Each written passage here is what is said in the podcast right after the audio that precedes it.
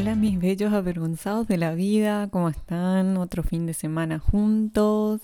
Esta vez voy a hablar de Disney sin ideas. Disney se está quedando sin ideas o está usando nuestra querida nostalgia para seguir vendiendo cosas que realmente necesitamos ver o no necesitamos ver. ¿Ustedes qué opinan? La verdad es que la estrategia de Disney en estos últimos años no se caracteriza, digamos, por así decirlo, por su originalidad o audacia, o no, están trayendo cosas nuevas realmente.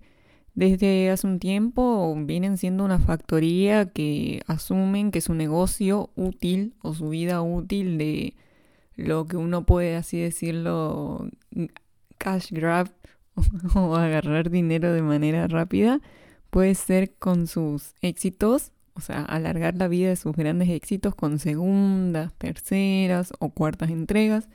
Y como lo dije con Marvel, atraer a la nostalgia y seguir pegándola con películas que capaz ni siquiera sean necesarias para hacerlo. Y también sobre todo con las nuevas versiones de sus clásicos. O sea, ¿por qué tiene que haber una versión live action del Rey León? O sea, no tiene sentido. Pero igual la gente va a verla. Eso es lo que más gracia me da. En sí, el clava, la clave de, sus éxitos últimamente es eso nomás.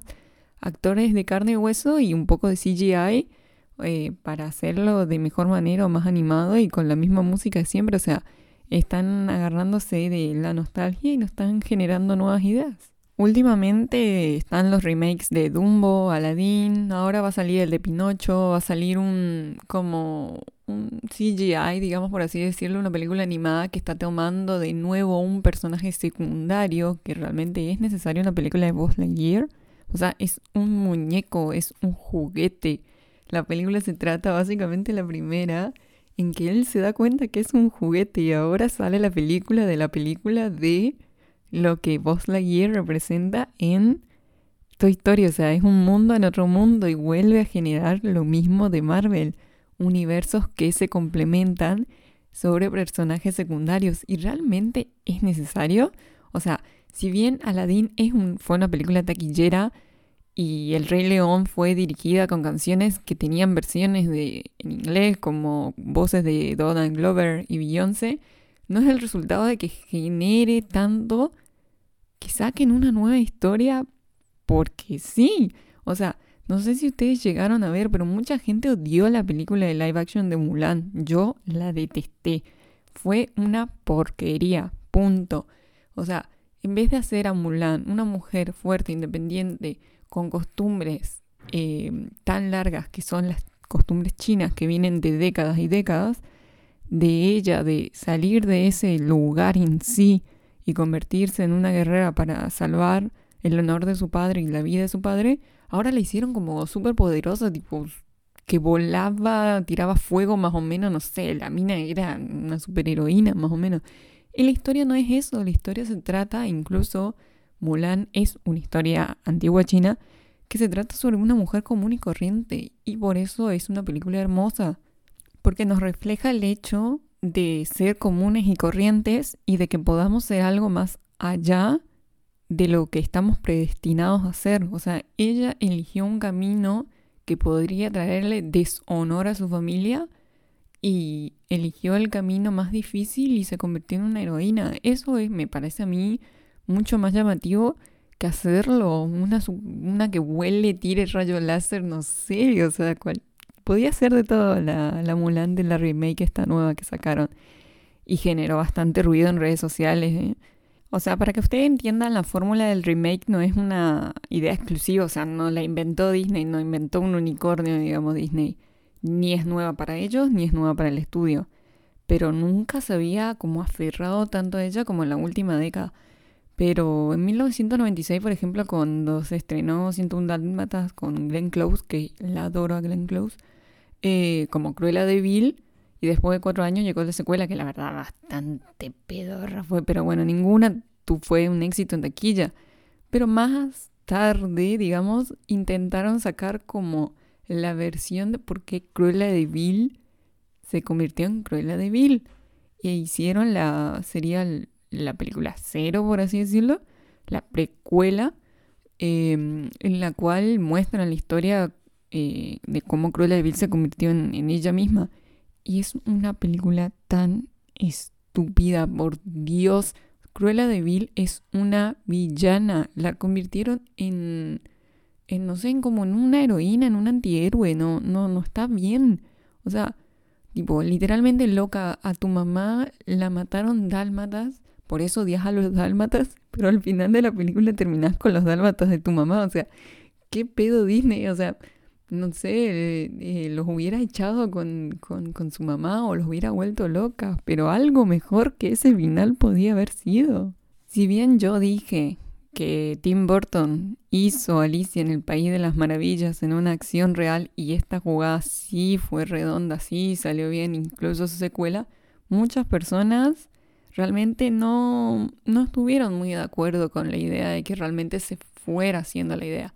O sea, entonces esto nos permite a nosotros preguntarnos, ¿realmente vale la pena las remakes? ¿Vale la pena? ¿Se le puede dar al autor la libertad de hacer lo que uno quiera con la película?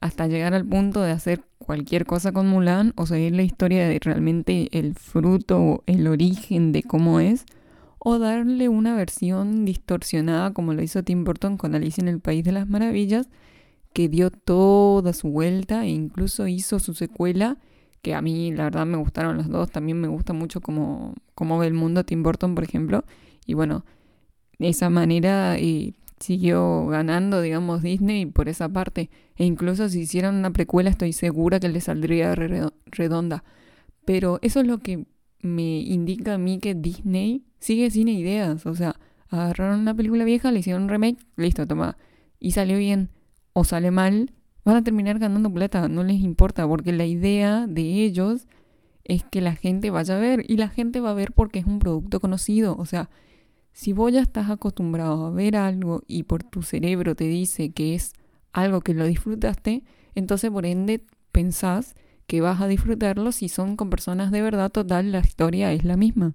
Lo mismo también sucede con esto, Maléfica. Volvieron a ser un personaje villano como un antihéroe. O sea, está bien que Angelina Jolie hizo a la perfección Maléfica y, que nos mostró el personaje tal y como es y cómo llegó, pero de nuevo, otra vez otro personaje basado en un villano que lo hacen un antihéroe y que lo hacen con una historia triste y que su la secuela fue horrible. O sea, en serio fue horrible. No sé si vieron la película La segunda de la Bella Durmiente live action, pero hay una guerra al final de la, se las caga la película, pero hay al final de la película eh, están peleando todos, tienen una super guerra, no sé qué, se matan entre todos, entre tal y tal grupo, tipo los buenos versus los malos, no digo las criaturas del bosque versus los humanos. Y sobre eso, eh, Maléfica genera como un altar y se casa el príncipe y la princesa y tipo se están casando sobre un cementerio, la puta madre, o sea, menos em, coherencia o sentido tiene eso, o, son súper morbosos, ¿qué les pasa? Cuando yo vi eso me entré a reír de una manera porque creo que nadie lo notó o, o no se percataron de hacer esa escena, pero ni siquiera revivieron a los personajes, o sea, los personajes se murieron y se murieron, ¿entienden? No, no, no volvieron a la vida, o sea, que hicieron su boda sobre cadáveres de gente que conocieron toda la vida, incluso tipo, tu papá se acaba de morir, nada, no importa, era malo, me casó. Y bueno, seguro que a futuro la empresa va a llevar productos, estoy seguro que va a llevar productos como Blancanieves, La Dama y el La Dama y el Vagabundo, en serio, una película de perros animada necesita un live action. No sé si salió o no, o sea, o, no sé si tengo la información súper vieja, pero necesitamos una película de live action de perros, es rarísimo, eso sería súper raro pero seguro que vas a... Bueno, Pinocho ya está por salir, Lilo y Stitch seguro que sí, El Jorobado no te dan, Peter Pan, Hércules. Bueno, Hércules sacaron... Pasa que Hércules no es una historia simplemente de Disney, Hércules eh, viene de, de, otros, de otros canales que ya han sacado su, su remake en live action y, fueron horribles. O sea, eh, en sí no tiene sentido hacerlo cuando... Lo que quiero decir, piénsenlo de esta manera. Por ahí aclaro mis ideas, yo a veces, muchas veces hablando. Si algo funciona tal bien como está y no hay que reinventar la rueda, porque la rueda ya está bien, entonces agarrémosle, pintémosle otro color y se vende. Eso es lo que quiero decir cuando Disney se queda sin ideas, porque esa es la fórmula que vienen usando desde el año del pedo, como les mencioné. Pero aún así, fuera de todo y teniendo, creo que este va a ser el podcast más corto de la historia que tuve en este canal. Fuera de todo, me gustan las ideas innovadoras que por ahí tiene Pixar sobre algunas películas que están sacando nuevamente. Soul fue mm, medianamente buena. Eh, esta, la del. Nunca me acuerdo, la del nene pescadito. Bueno, esa voy a hablar un poco más serio en otro podcast porque tengo como una idea conspirativa con esa película, pero eso lo me inventé yo. Pero en otras versiones, la verdad que algunas ideas Disney, Disney las hace bien y otras, mm, no sé, se las dejo a su criterio. Para mí es como que a falta de buenas ideas, buenos son los remakes, podríamos decirlo, llamarlo a este podcast y capaz estoy dando vuelta en círculos, pero lo único que quiero decir es que tiene cosas buenas, no se lo vamos a negar, pero de que se está quedando sin ideas, sí se está quedando sin ideas, esa es la realidad. Em, no sé qué películas más le gusta de Disney, a mí la verdad es que la película que más me gusta, obviamente se los dije en otro podcast, es la de Tim Burton, de Alicia en el País de las Maravillas, pero porque soy súper fanática de Alicia. Y la verdad es que con este final les quiero preguntar eso nomás. Déjenme en los comentarios de mi Instagram y voten ahí. Siempre díganme lo que quieren saber para el próximo podcast. Así que mientras tanto, nada, les deseo un buen fin de, eh, fin de semana. Re que loca, no, todavía no es fin de semana. Les deseo una muy buena semana. Que estén bien, coman bien, cuídense, eh, etcétera. No sé, agreguen algo positivo o agreguen alguna frase eh, motivacional que les haga mover el piso y seguir con sus carreras. Si están estudiando, estudien, vayan bien, éxitos, confiados, que todo se puede. Y nada, besos, nos vemos.